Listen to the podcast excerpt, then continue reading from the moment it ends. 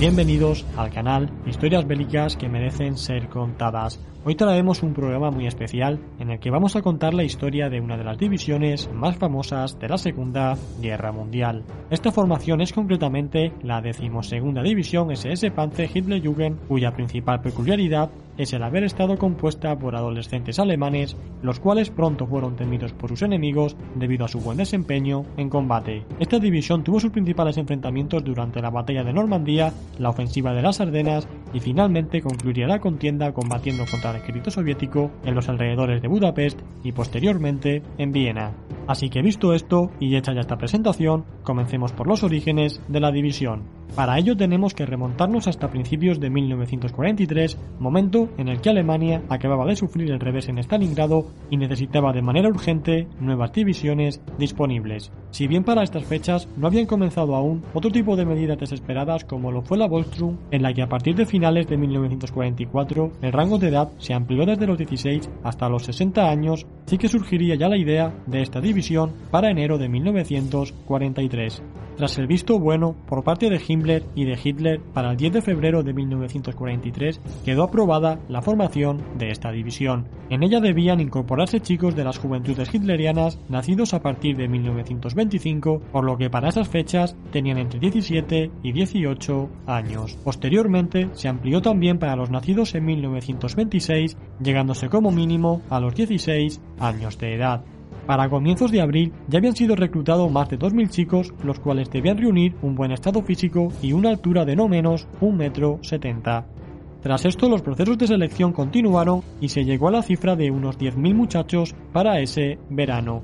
Puesto que nadie de esa edad tenía experiencia en combate, hubiera sido absurdo que los mandos de esa unidad hubiesen sido también adolescentes, por lo que se le fueron transferidos unos mil soldados veteranos que ya habían combatido en otras unidades del ejército a modo de oficiales y suboficiales. El mando recayó en el general de brigada Fritz Witt, de tan solo 34 años, que fue trasladado desde la división Leistandarte. Estando compuesta ya para septiembre de 1943 por unos 16.000 miembros, los chicos de las juventudes hitlerianas comenzaron su adiestramiento militar básico de seis semanas. Si bien en un primer momento se tenía pensado que esta formación iba a ser una división motorizada, pronto se modificó y pasó a constituirse como una división blindada, denominándose a partir de entonces como la decimosegunda división SS Panzer Hitlerjugend. Esta segunda formación más especializada como división blindada se desarrolló en territorio belga y pudo finalizar en marzo de 1944 tras recibir la calificación de aptos para el combate. Si bien en un primer momento esta división iba a ser enviada al frente oriental,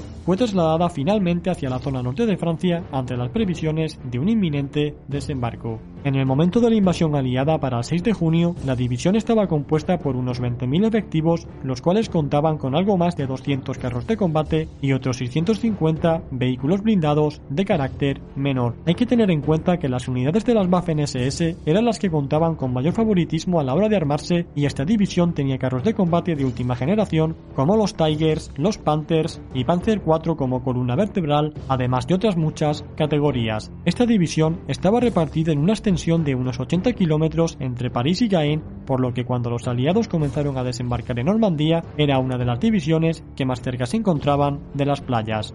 Esto hizo que esa misma tarde, unas ocho horas después de producirse los primeros desembarcos, la división recibiera la orden de dirigirse al completo hacia Caen. Su misión era la de detener a las tropas británicas y canadienses que habían desembarcado en las playas de Juno y Sword. Como es de imaginar, este trayecto no fue nada fácil debido a que la aviación aliada había establecido un perímetro aéreo en la zona para frenar cualquier refuerzo alemán. Debido a esto, y tras tener sus primeras bajas, pudieron llegar hasta las proximidades de Caen para el día 6 de junio por la noche. A partir de ese momento, ante la imposibilidad de acercarse a las playas, debido a que serían destruidos por la artillería naval aliada, la decimosegunda división SS pudo establecer una línea defensiva al oeste de Caen que comenzó a paralizar cualquier ataque aliado por intentar cruzarla. Fue precisamente durante el día 7 de junio cuando estos chicos sentaron las bases de su reputación, destruyendo más de 28 carros de combate enemigos y frenando una ofensiva canadiense en seco. También se destacaron por paralizar completamente a la división blindada de la Guardia Británica, la cual había estado durante años entrenándose específicamente para este combate.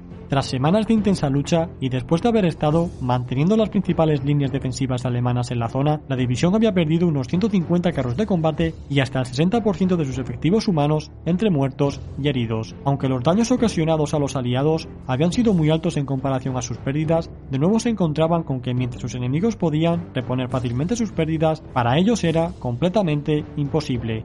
Esto hizo que tuvieran que seguir combatiendo hasta su amarco final, que concluyó en el cerco de Falé. De los 20.000 soldados iniciales, tras haber podido escapar del cerco, a la decimosegunda división SS Panzerhitlerjugend solo le quedaban unos 2.000 efectivos y 10 carros de combate.